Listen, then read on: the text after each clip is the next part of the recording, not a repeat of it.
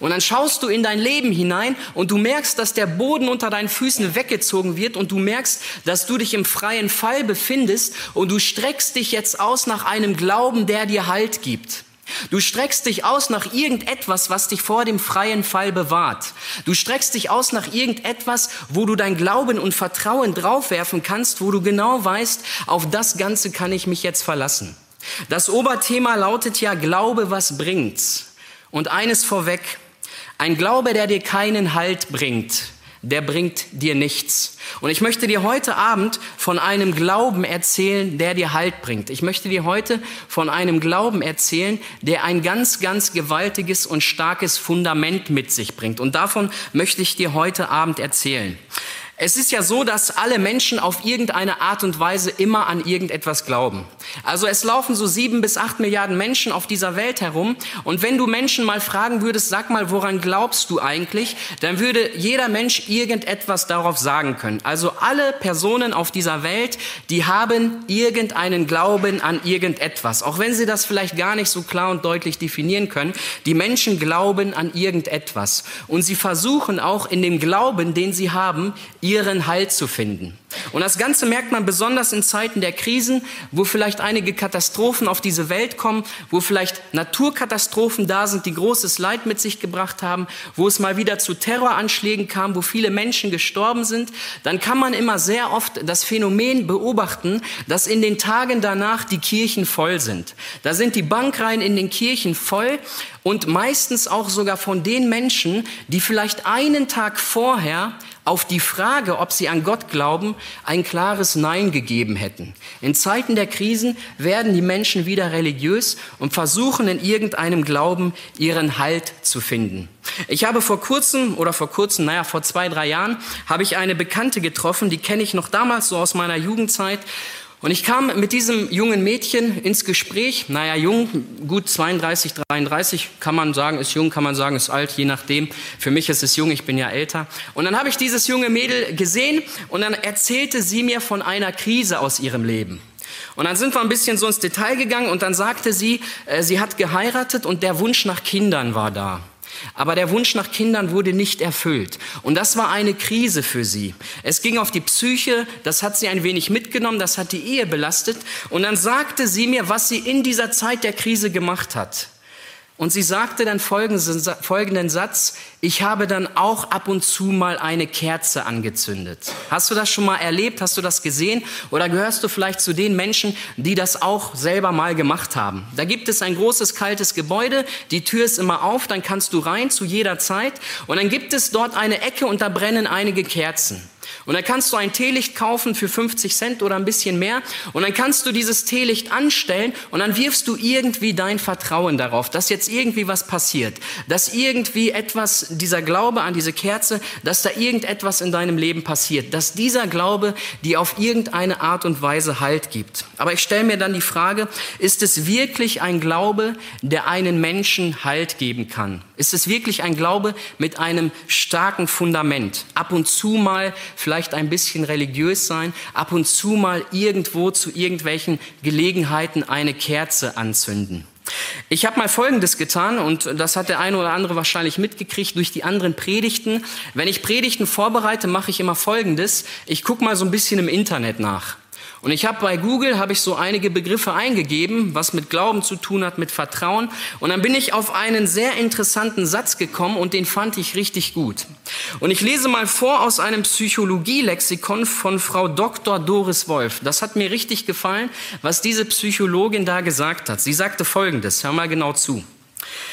Wenn man mit einem Wort eine Kombination aus Vertrauen, Sicherheit, Überzeugung, Zuverlässigkeit, Zuversicht, Hoffnung und Erwartung zusammenfassen müsste, könnte man das Wort Glaube nennen. Das ist gewaltig, was diese Frau da gesagt hat. Ich fand das richtig klasse. Das sind richtige Schlagworte, die fundamental für ein Fundament eines Glaubens stehen sollten. Das geht nicht darum, dass ich mal eine Kerze anzünde. Es geht nicht mal darum, dass ich ab und zu mal ein bisschen religiös werde. Es geht um ein starkes Fundament. Es geht um einen Glauben, der mir Halt gibt. Und das sind gewaltige Worte, die inhaltlich für den Glauben stehen sollten. Vertrauen, Sicherheit, Zuverlässigkeit. Das ist etwas, wo man sagen kann, das hat wirklich mit einem Halt zu tun. Das ist nicht irgendetwas dahergesponnenes, das ist nicht irgendetwas Unsicheres, das ist wirklich ein Fundament, auf den ich mein Vertrauen werfen kann. Das ist ein starker Glaube. Und ich möchte jetzt mal mit euch das Gegenteil davon angucken. Vielleicht hat der eine oder andere das schon mal gehört. Ähm, das möchte ich euch dann auch mal gleich zeigen. Im Jahre 2005 wurde von einem amerikanischen Physiker Bobby Henderson die Glaubenslehre des fliegenden Spaghetti-Monsters ins Leben gerufen. Habt ihr das schon mal gehört? Wer hat das schon mal gehört? Einmal kurz melden. Genau, okay, das sind einige. Und äh, der hat das äh, als Verteidigung der Evolutionslehre an den US-Schulen angebracht. Also er wollte wirklich ganz klar und deutlich behaupten, nicht ein lebendiger Gott, an den man bis jetzt immer glaubt, der in der Bibel dargestellt wird, nicht dieser Gott hat die Welt erschaffen, sondern ich sage einfach ganz klar und deutlich, dieses fliegende Spaghetti-Monster hat die Welt erschaffen. Und als Spott gründete er diese Religion und sagte eben, dass dieses Spaghetti-Monster alles erschaffen hat. Und er forderte die Schulbehörde von Kansas dazu auf, seine Religion zu unterrichten. Und dadurch, dass er das getan hat, ist er wirklich sehr bekannt geworden. Und diese Aktion bescherte ihm sehr viele Sympathisanten. Und diese Glaubensreligion hat auch sogar ein klares Glaubensbekenntnis, hat also sozusagen ein Glaubensfundament. Aber ich stelle dir jetzt mal die Frage, ist das ein Glaube, der einem einen Halt gibt? Die Leute wissen natürlich ganz genau, das alles wurde nur erfunden, das ist alles nur ein Spott, das ist ein bisschen Satire, das hat kein starkes Fundament. Und trotzdem gibt es Sympathisanten von dieser Religion. Was hat dieser Physiker gezeigt? Dieser Physiker hat gezeigt, wenn ich will, erschaffe ich mir einfach einen Gott. Das kann ich machen. Wenn ich will, kann ich mir einfach irgendeine Religion zusammenbasteln. Und das hat er ja auf seine Art und Weise gemacht. Aber es gibt Leute, die sagen, weißt du, das ist mir alles zu kompliziert. Ich werde keinen neuen Glauben erfinden. Ich werde keinen neuen Glauben erschaffen, denn es gibt ja schon einige Götter. Es gibt ja schon einige religiöse Strömungen und ich werde jetzt Folgendes machen. Ich werde mir aus jeder Religion das Passende herausziehen. Wer gestern bei der Predigt dabei war, ich habe von einer Patchwork-Familie geredet. Vielleicht kann der ein oder andere sich noch erinnern. Und genau dasselbe gibt es auch im Bereich der Religion. Dann macht der Mensch Folgendes. Er ist irgendwie auf der Suche nach einem Glauben. Er ist irgendwie auf der Suche nach etwas, was ihm Halt gibt. Und jetzt pickt er sich von den ganzen Religionen, die schon jahrelang, Jahrtausende lang existieren, einfach das Beste raus. Dann schaut er beispielsweise auf den Islam und denkt sich, so eine Pilgerfahrt, die ist gut, das nehme ich auch für mich an. Dann schaut er vielleicht in die Bibel hinein, dann sieht er, wie Jesus mit den Leuten redet. Nächstenliebe, das ist ganz gut, das nehme ich mal auch für mich raus. Dann schaut er irgendwie in den Buddhismus, dann sieht er einige Mönche, die haben eine super Frisur, findet er klasse. Und dann schaut er, wie die meditieren und dann sagt er, das ist super, das nehme ich mir auch ein bisschen raus. Und dann schaut man noch ein bisschen in den Hinduismus, da gibt es mehr als einen Gott, da gibt es ganz viele. Und dann denkt der Mensch sich, klasse, wenn der eine Gott das Gebet nicht erhört, ich habe noch Millionen andere, also nehme ich mir das Ganze auch heraus. Wisst ihr, was diese Leute gemacht haben? Sie haben sich einen Glauben erdacht und zusammengewürfelt, der keinen Halt geben kann. Sie haben sich eine Religion ausgedacht, ein Fundament, was überhaupt nicht tragfähig ist. Warum das Ganze? Weil diese Religionen in sich gegenüber alle total widersprüchlich sind. Der eine sagt, es gibt nur einen Gott, der eine sagt, es gibt mehrere. Und jetzt zapfst du dir alles raus, was du brauchst, machst dir deine eigene Religion und letzten Endes musst du feststellen, das Ganze kann mir eigentlich keinen Halt geben. Das Ganze kann mir keinen Halt geben. Und obwohl viele Leute aus der Kirche rausgehen, obwohl der Glaube an Gott schwindet, verlassen die Menschen das religiöse Gebiet nicht. Sie wollen sich irgendwie im Glauben erhalten. Und wisst ihr, was der Grund dafür ist? Der Grund steht in der Bibel geschrieben. Und dort steht in Prediger 3, Vers 11, Gott hat dem Menschen die Ewigkeit ins Herz gegeben. Also das heißt, der Schöpfer dieser Welt, der biologische Vater von all den Menschen, hat dem Menschen die Gewissheit der Ewigkeit ins Herz gegeben. Und wenn jeder Mensch wirklich mal ganz klar ernst nachdenkt, wenn er mal ganz bewusst Samstagabend und die anderen Abende die Flimmerkiste auslässt, wenn er mal ein bisschen tief in sich geht, wenn er vielleicht mal in der Natur spazieren geht, ohne dass sein Smartphone an ist, wenn er wirklich mal die Gedanken frei hat, dann weiß er ganz genau, dieses Leben ist begrenzt. Und da weiß er ganz genau, nach diesem Leben fängt ein ewiger Zustand an. Und dann fängt der Mensch weiter drüber an nachzudenken und er weiß ganz genau, ich werde mich vor irgendeinem Gott, wie auch immer die Vorstellung darüber ist, ich werde mich vor einem Gott für mein Leben, was ich hier gelebt habe, 50, 60, 70, 80 Jahre, vielleicht nur 20, werde ich mich mal verantworten müssen. Und dann weiß dieser Mensch auch, dass diese Begegnung, dieser Part der Verantwortung, den der Mensch in sich trägt, dass er da nicht bestehen kann. Dass die Begegnung mit einem Gott eigentlich sehr gefährlich werden kann. Also was macht dieser Mensch? Was fängt er mit diesem Wissen an? Er erfindet einen Weg, wie er diesem Gott gefallen könnte. Und scheinbar sollen alle Religionen diesen Weg weisen. Und Religion ist der Weg, des Menschen zu Gott. Religion sagt zu Gott, ich werde was für dich tun. Ich weiß ja nicht, äh, was du denkst, was Gott darüber denkt, aber ich kenne die Bibel und Gott ist davon nicht wirklich beeindruckt, muss ich ganz klar und deutlich sagen. Aber Religion ist der Weg, wie Menschen etwas für Gott tun möchten.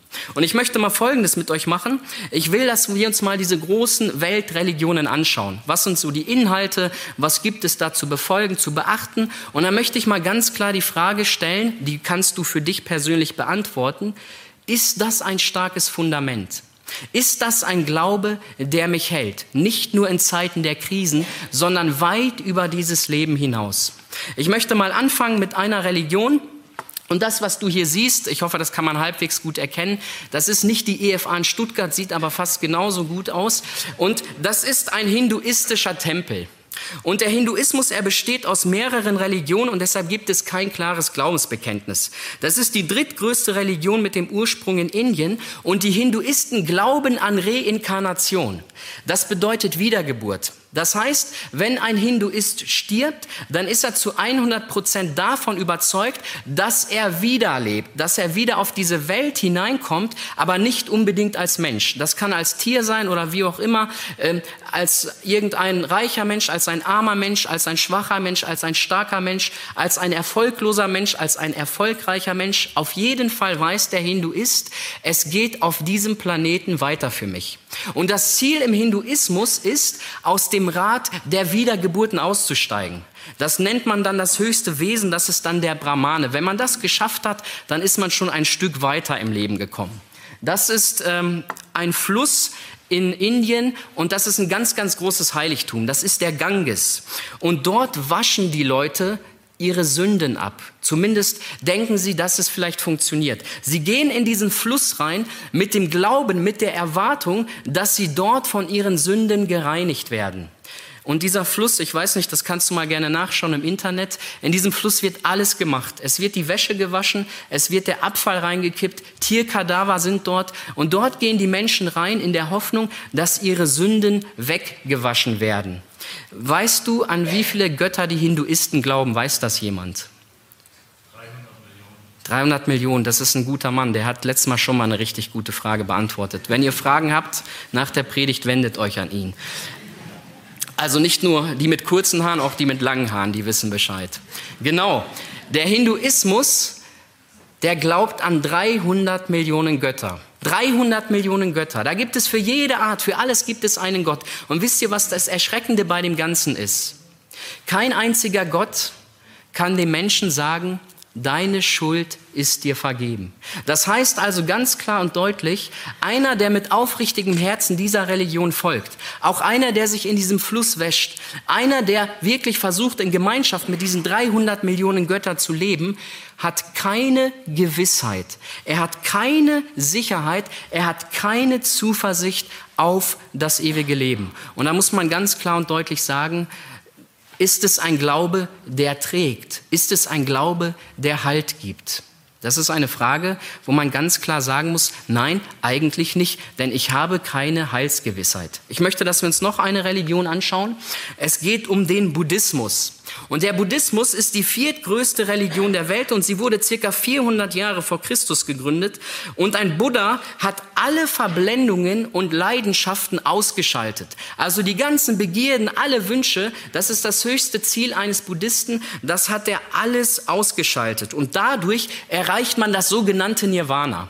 Also Nirvana, ich weiß nicht, ob man das vergleichen kann mit dem Paradies, was die Bibel beschreibt, eigentlich nicht, denn es gibt keine klare Definition, was Nirvana eigentlich ist. Aber das Ziel eines Buddhisten ist, dass er dieses Nirvana erreicht. Und im Buddhismus gibt es keinen persönlichen Gott. Das heißt also ganz klar und deutlich, ich kann keinen Namen nennen, wenn ich mein Herz im Gebet ausschütten möchte.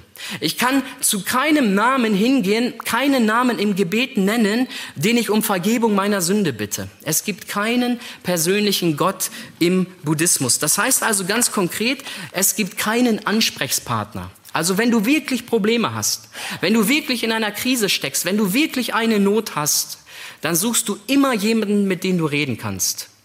Und jetzt stell dir mal vor, du glaubst ja eigentlich an Gott, aber du kennst den Namen dieses Gottes nicht. Du hast keine klare Definition. Du weißt eigentlich nicht, wer er ist. Und genau das ist im Buddhismus. Er weiß es eigentlich nicht. Es gibt keinen persönlichen Gott. Und es gibt auch keine Erwartung von einem Himmel und einem ewigen Paradies, wie wir das beispielsweise aus der Bibel kennen. Schau mal noch eine Religion an. Das ist die zweitgrößte Religion der Welt und das ist der Islam. Das, was du da siehst, ist ein ganz großes Heiligtum des Islam. Das ist die Kaaba und die soll angeblich von Abraham auch erbaut worden sein und dort soll auch Mohammed mit einem weißen Pferd ins Paradies gefahren sein.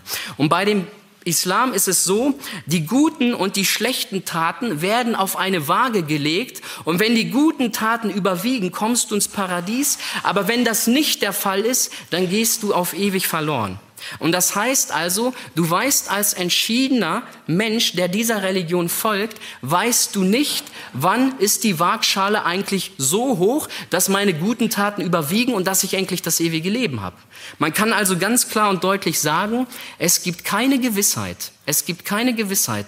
Geh mal hin zu einem, der wirklich ganz klar entschieden dem Islam folgt. Also ich rede nicht von Namensmoslems, davon gibt es viele, Namenschristen gibt es auch.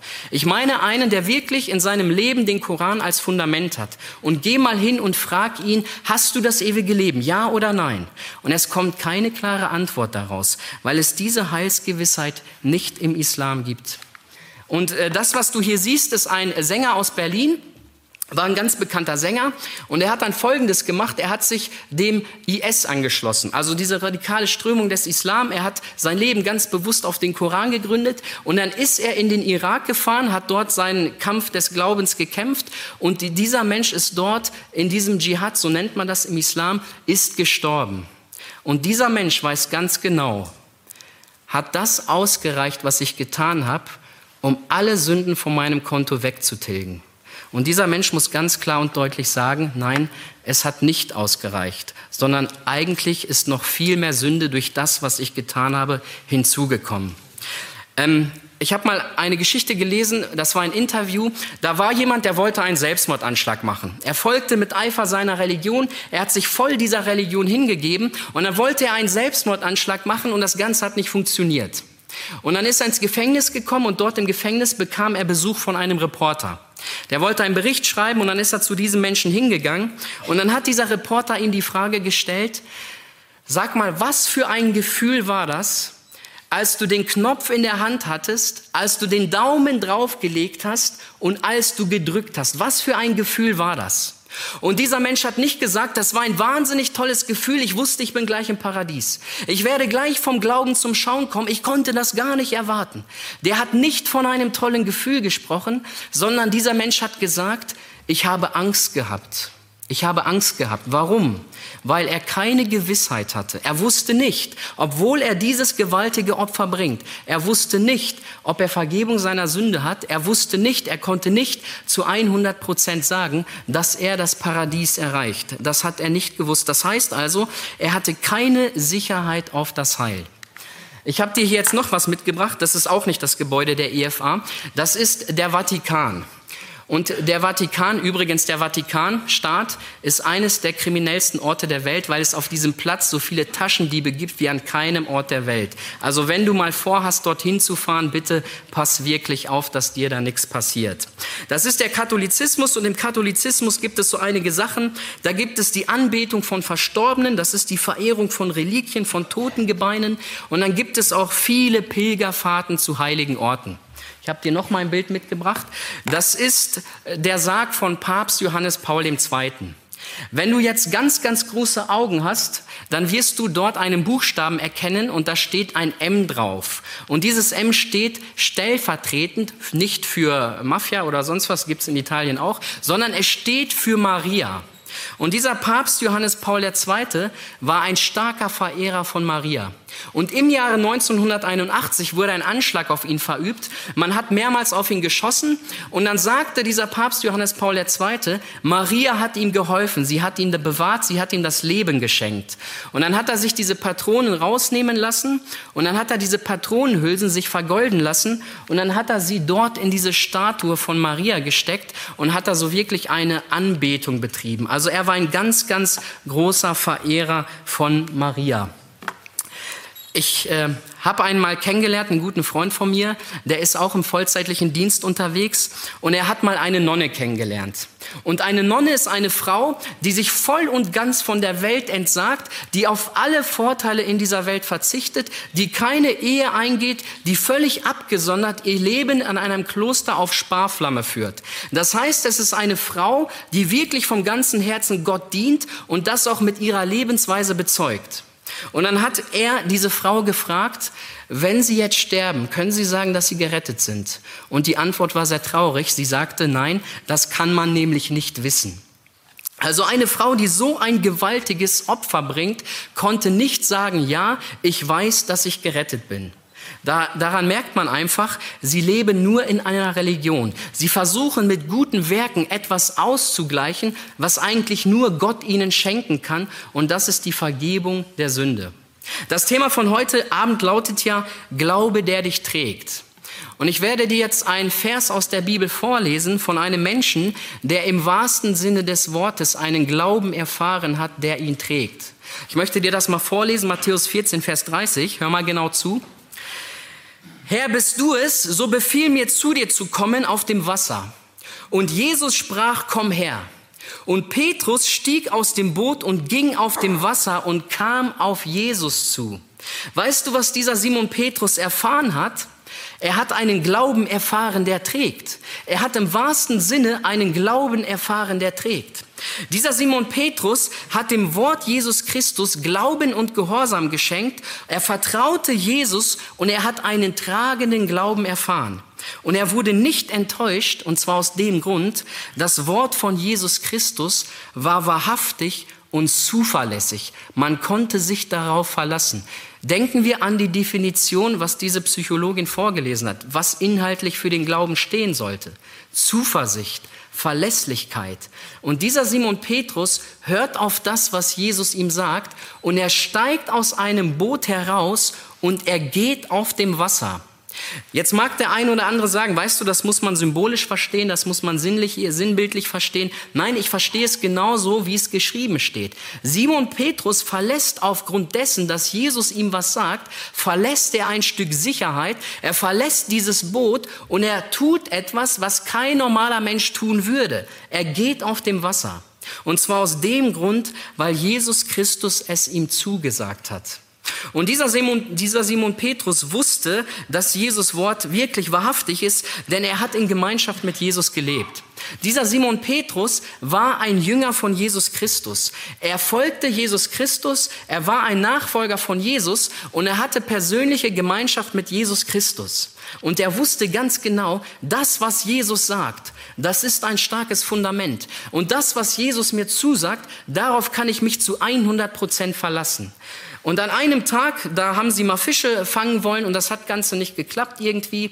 Und dann kam Jesus zu diesem Simon Petrus und sagte, fahr hinaus, wo es tief ist und werf die Netze aus. Und Simon antwortete und sprach, Meister, wir haben die ganze Nacht gearbeitet und nichts gefangen.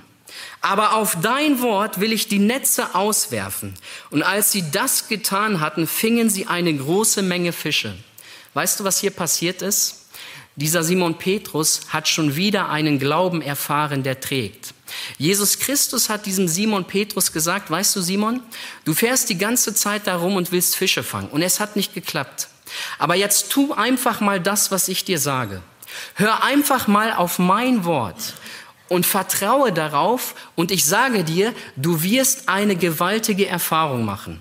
Und dann hat der Simon Petrus gesagt, okay, Herr Jesus, weil du mir das gesagt hast, werde ich das tun. Und dann geht er los, wirft sein Netz aus und hat so gewaltig viele Fische gefangen, dass das Netz das gar nicht tragen konnte. Weißt du warum? Weil er auf das gehört hat, was Jesus Christus ihm gesagt hat. Denken wir an die Inhalte des Glaubens. Zuverlässigkeit und Vertrauen. Und man konnte Jesus vertrauen. Warum? Weil Jesus Christus die Wahrheit in Person gewesen ist. Jesus Christus sagt in Johannes 14, Vers 6, ich bin der Weg, und die Wahrheit. Weißt du, was das bedeutet, wenn ein Mensch von sich die Behauptung macht, ich bin die Wahrheit? Weißt du, was das bedeutet? Es ist keine Falschheit an ihm.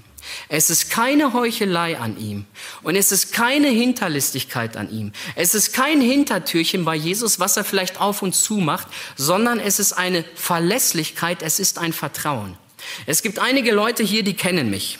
Wenn ich zu denen sagen würde, ich bin die Wahrheit, dann würde manch einer sagen, ja Christian, Moment mal, ich kenne dich.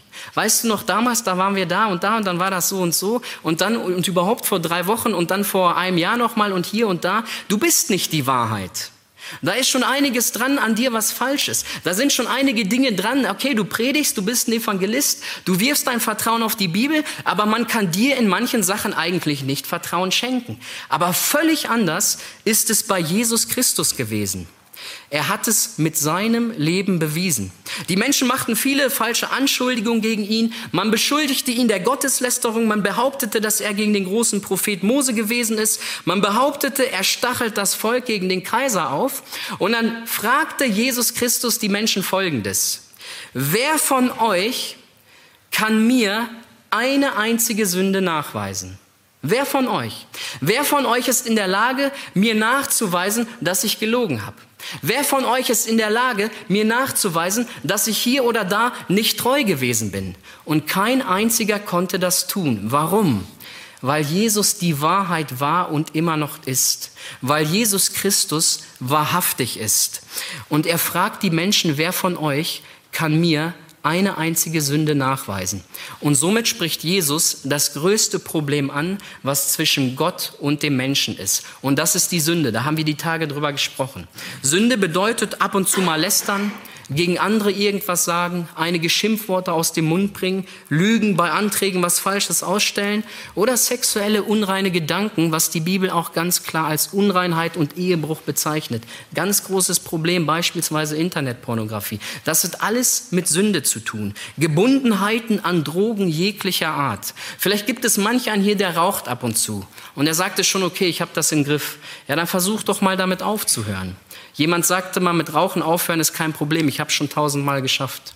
Das heißt, da ist eine Gebundenheit vorhanden. Und das ist das, was die Bibel als Sünde bezeichnet. Und diese Liste könnte man noch fortsetzen. Und all das entspricht dem sündigen Wesen des Menschen. Wir haben gestern drüber gesprochen, Adam und Eva haben gesündigt. Und seitdem ist die Sünde zu jedem einzelnen Menschen hindurchgedrungen. Und jeder Mensch steht mit seiner Sünde schuldig vor Gott. Und all das trennt uns vor Gott. Und in der Heiligkeit Gottes, im Gericht Gottes wird ein Mensch Mensch, der ein Sünder ist, nicht vor Gott bestehen können. Und genau das versucht der Mensch mit Werken und Ritualen auszugleichen. Er versucht, gute Werke zu tun.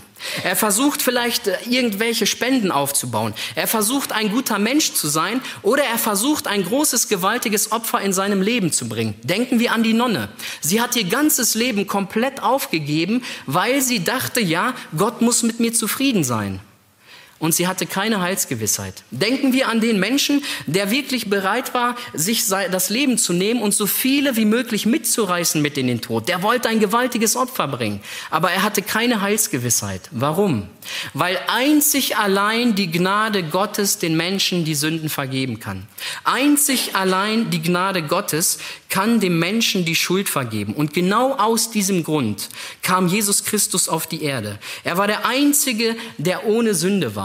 Und man musste falsche Zeugen holen. Und dann stand dieser Jesus vor Pontius Pilatus. Und dieser Pontius Pilatus schaut Jesus Christus an und musste bekennen, ich finde keine Schuld an ihm. Er war die Wahrheit in Person. Die Bibel sagt, Jesus kannte die Sünde nicht. Er war unberührt. Es war keine Falschheit und keine Heuchelei an ihm. Hast du schon mal irgendeiner Person dein Vertrauen geschenkt? Hast du das schon mal gemacht?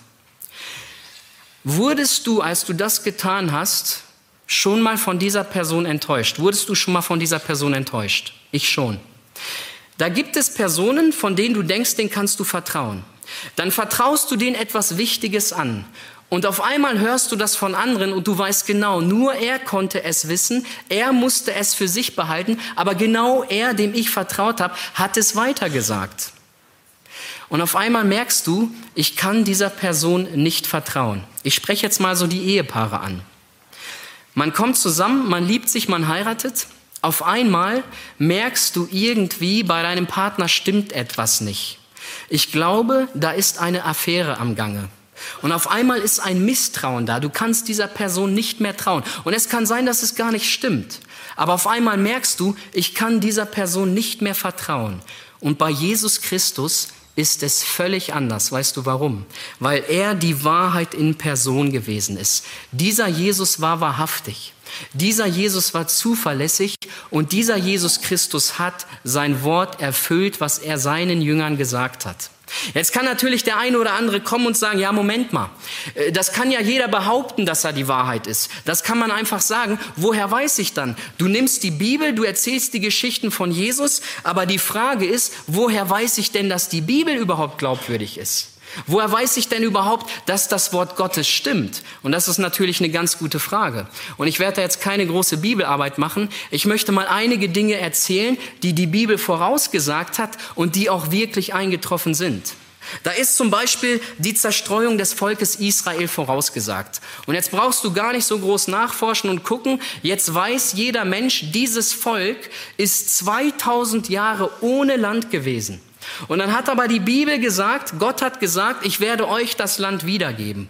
Und am 12. Mai 1948 ist etwas passiert, was die arabische Welt als Betriebsunfall der Weltgeschichte deklariert hat. Und das war die Staatsgründung Israel. Hitler kommt und will die totale Vernichtung der Juden herbeiführen, ist auf dem besten Wege dahin, sagt, ich habe die Endlösung, wir werden alle Juden vernichten. Und was passiert?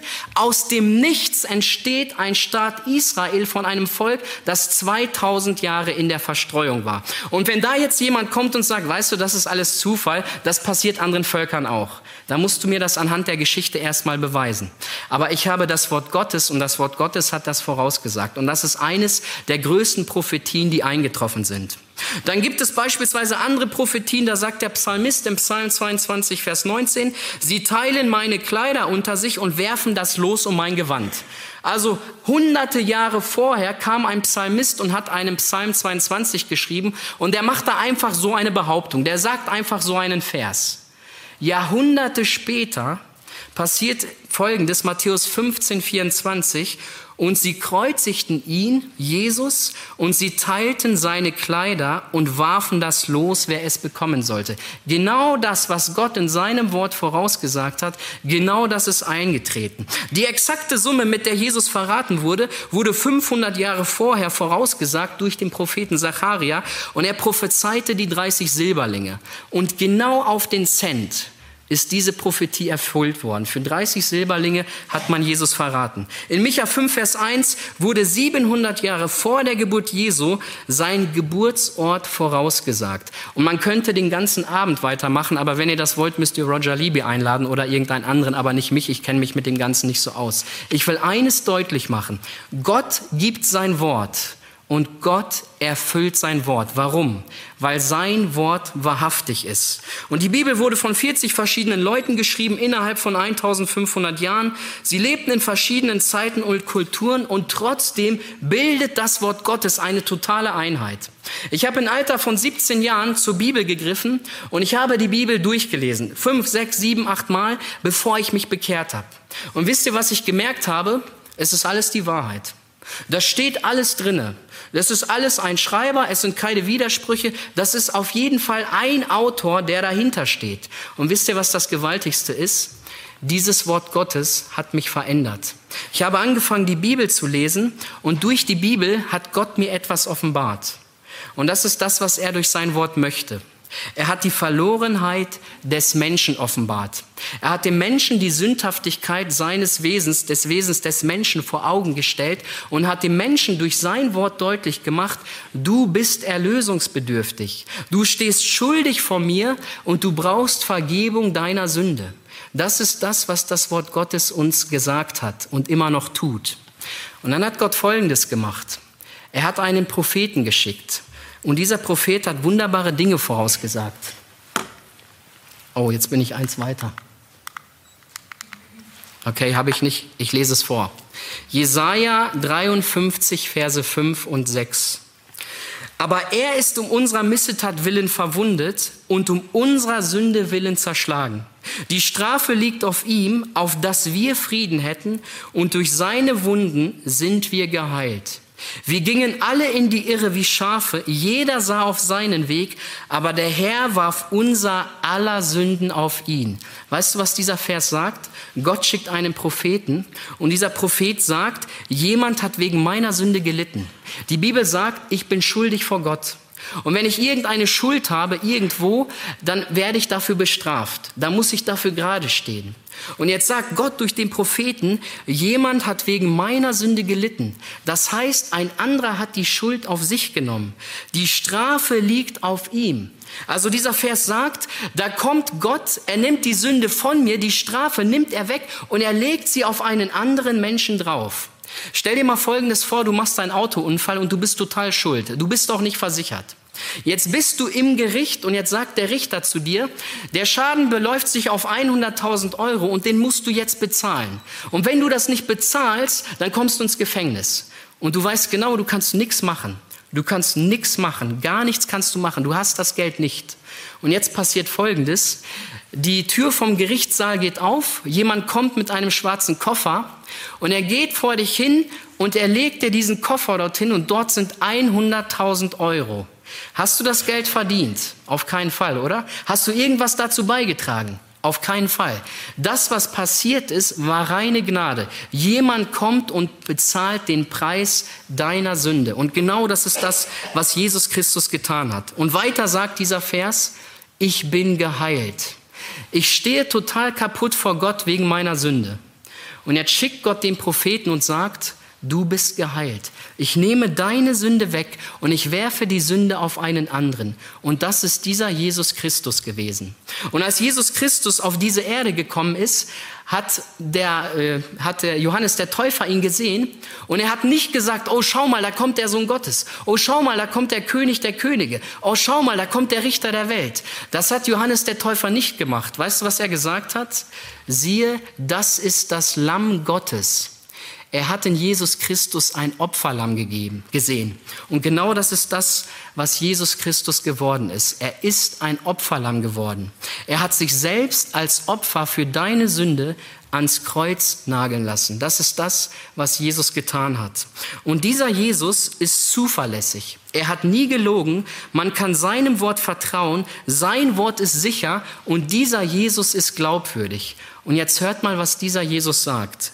Wer mein Wort hört und glaubt dem, der mich gesandt hat, der hat das ewige Leben und kommt nicht in das Gericht, sondern er ist vom Tode zum Leben hindurchgedrungen. Das ist das, was Jesus gesagt hat. Jesus sagt, wenn du an meinem Wort glaubst, wenn du mir Vertrauen schenkst und du kannst mir vertrauen, denn ich belüge dich nicht. In mir ist keine Falschheit. Wenn du meinem Wort glaubst, dann kommst du nicht in das Gericht Gottes. Du bist vom Tode zum Leben, zum ewigen Leben hindurchgedrungen. Und ich kann diesem Wort von Jesus Christus vertrauen. Und das findest du in keiner Religion. Schau die ganzen Religionen an. Die wollen irgendwas für Gott tun. Das bedeutet Religion. Ich tue was für Gott. Weißt du, was das Evangelium bedeutet? Gott hat was für dich getan. Und was hat Gott getan? Er hat seinen einzigen Sohn gegeben, damit du Vergebung deiner Sünden bekommst. Und an einem Tag hat Gott zu Jesus Christus gesagt, du musst die Herrlichkeit bei mir verlassen. Du musst deine Gottheit ablegen und du musst Mensch werden. Und du musst auf diese Erde kommen und du musst eine Erlösung am Kreuz von Golgatha erwirken. Und ich weiß, dass es schmerzvoll wird, aber es gibt keine andere Möglichkeit. Ich liebe diese Menschen so. Ich liebe sie unendlich und ich möchte, dass diese Menschen gerettet werden. Aber dafür musst du an das Kreuz gehen. Und dann hat Jesus das an einem Tag getan. Er ist mit deiner kompletten Sünde, mit allem, was dich von Gott trennt, ist er dort an dieses Kreuz gegangen. Und dort hing er und dort hat er sein Blut für deine Verfehlung vergossen. Dort am Kreuz von Golgatha hat er seinen Leib für deine Verschuldung brechen lassen. Und dort am Kreuz von Golgatha hat er etwas gesagt, was kein Religionsstifter gesagt hat. Es ist vollbracht. Weißt du, was Jesus meint? Vergebung der Sünde ist da. Ich habe dieses Opfer vollbracht. Und jetzt gibt es eine Sache, die will ich von dir. Du musst dich als ein Sünder bekennen. Du musst mit deiner gesamten Lebensschuld, mit allem, was dich von Gott trennt, dort an das Kreuz. Und du darfst am Kreuz von Golgatha deine Sünden ablegen. Du darfst Vergebung deiner Sünden empfangen. Oder weißt du, wie man es anders ausdrücken kann, was Jesus verlangt? Du musst das Boot verlassen. Genau wie er das bei Simon Petrus gemacht hat. Er steht dort, sagt, ich bin hier, komm. Aber jetzt musst du dieses Boot verlassen, genau wie Simon Petrus es getan hat. Und das Boot verlassen bedeutet ein Stück Sicherheit aufzugeben. Weißt du, wie dein Boot heißt? Dein Boot heißt vielleicht eigene Gerechtigkeit. Dein Boot heißt vielleicht gute Werke. Dein Boot heißt vielleicht Angst. Ja, was passiert, wenn ich diese Sicherheit verlasse? Was passiert, wenn ich mein Boot verlasse? Soll ich dir sagen, was passiert? Du wirst einen Glauben erfahren, der dich trägt. Du wirst tragenden Glauben erfahren. Und ich kann dir eine Sache sagen. Wenn du nicht dein Vertrauen auf Christus wirfst, dann hast du keinen Glauben, der dich trägt. Und jetzt stell dir mal vor, dieser Jesus liebt dich unendlich. Ihm ist alle Macht gegeben. Er verlässt den ganzen Himmel für dich. Er geht für deine Schuld ans Kreuz. Glaubst du wirklich, dass er dich fallen lässt, wenn du dein Boot verlässt? Glaubst du wirklich? Jetzt stehst du da und denkst, was passiert eigentlich, wenn ich mich bekehre? Was passiert, wenn ich wirklich diesen Schritt zu Jesus wage? Und ich kann dir sagen, was passiert. Du wirst tragenden Glauben erfahren. Und das ist das, was die Bibel eine Bekehrung nennt. Ich treffe eine bewusste Entscheidung, dass ich Jesus den ersten Platz in meinem Leben gebe. Ich werfe mein Vertrauen auf das, was er mir in seinem Wort sagt. Und weißt du, was in dem Augenblick passiert, wenn ein Mensch sich bekehrt? Schau mal, was da geschrieben steht. Ich lese dir das Ganze vor, aber du siehst es. Christus hat euch nun versöhnt durch den Tod seines sterblichen Leibes, damit er euch heilig und untadelig und makellos vor sein Angesicht stelle. Dann kommst du in das Gericht und auf einmal findet Gott keine einzige Schuld bei dir. Warum? Weil er in dir Jesus Christus sieht. Und er sieht in dir keinen Sünder. Er sieht in dir einen Menschen, der durch das Blut Jesu gereinigt ist. Er sieht einen, der heilig, makellos und untadelig vor ihm steht. Aber was musst du tun? Du musst das Boot verlassen. Jesus Christus schaut auf Simon Petrus und sagt, hier bin ich, komm zu mir. Und jetzt musste er einen Glaubensschritt tun. Er musste dieses Boot verlassen und er hat es getan und er hat Glauben erfahren, der trägt. Und das darfst du heute Abend auch. Du darfst heute Abend Glauben erfahren, der dich trägt. Es kann sein, dass du die Tage immer hier gesessen bist. Und es kann sein, dass du das alles gar nicht richtig verstanden hast. Aber es kann sein, dass du weißt, äh, stimmt, die Sache mit Jesus stimmt, da ist was Wahres dran. Dann mache ich dir mal den Vorschlag.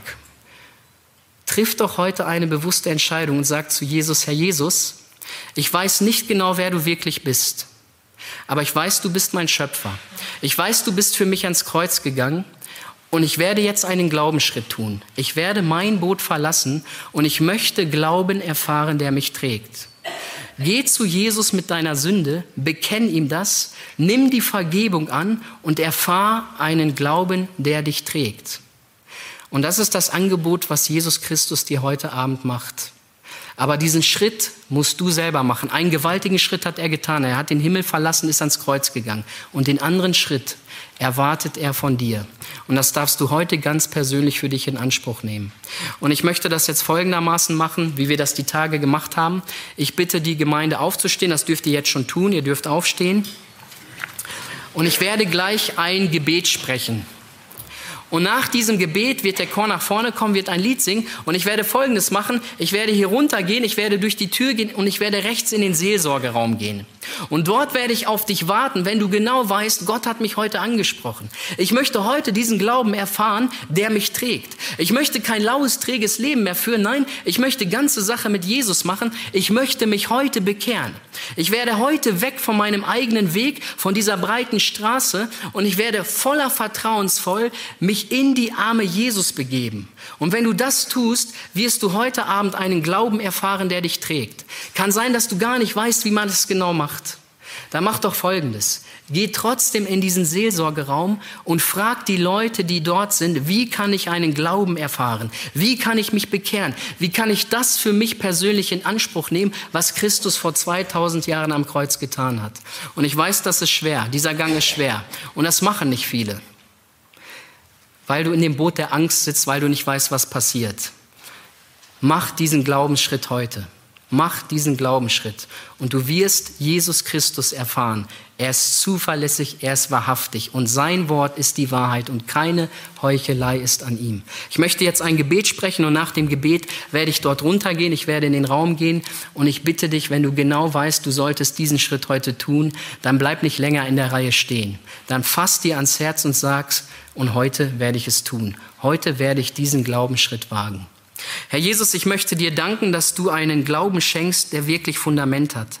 Ich möchte dir danken, dass du zuverlässig bist, dass du wahrhaftig bist. Ich will dir danken, dass dein Wort die Wahrheit ist. Und ich will dir danken, dass wir bei dir einen Glauben erfahren dürfen, der wirklich trägt. Dass du ein starkes Fundament gibst, weil du selber mit unserer Schuld ans Kreuz gegangen bist. Ich danke dir, Herr Jesus, dass dein Wort die Wahrheit ist. Und ich danke dir, dass du heute noch Menschen rufst. Und ich möchte beten, dass du heute viele Menschen rufst, dass du durch deinen Geist wirkst und dass du Erkenntnis schenkst, Herr Jesus, dass du den besten Plan für das Leben hast, weil du der Schöpfer bist und weil du uns unendlich liebst. Ich bete für die, die jetzt in der Reihe stehen und die genau wissen, dass sie Angst haben vor diesem Schritt. Und ich bitte dich, Herr Jesus, dass du diese Menschen bei der Hand nimmst, dass du sie zu deinem Kreuz führst und dass du alle Schuld ihnen heute vergeben kannst, dass sie voller Vertrauen ihr Leben in deine Hand geben, der der Schöpfer ist und der den besten Plan für unser Leben hat. Ich möchte beten, Herr, dass du diese Tür heute weit offen hältst und dass viele heute durch diese Tür gehen können und diesen Glauben erfahren, der trägt. Ich danke danke dir für deine große Gnade, Herr Jesus. Amen.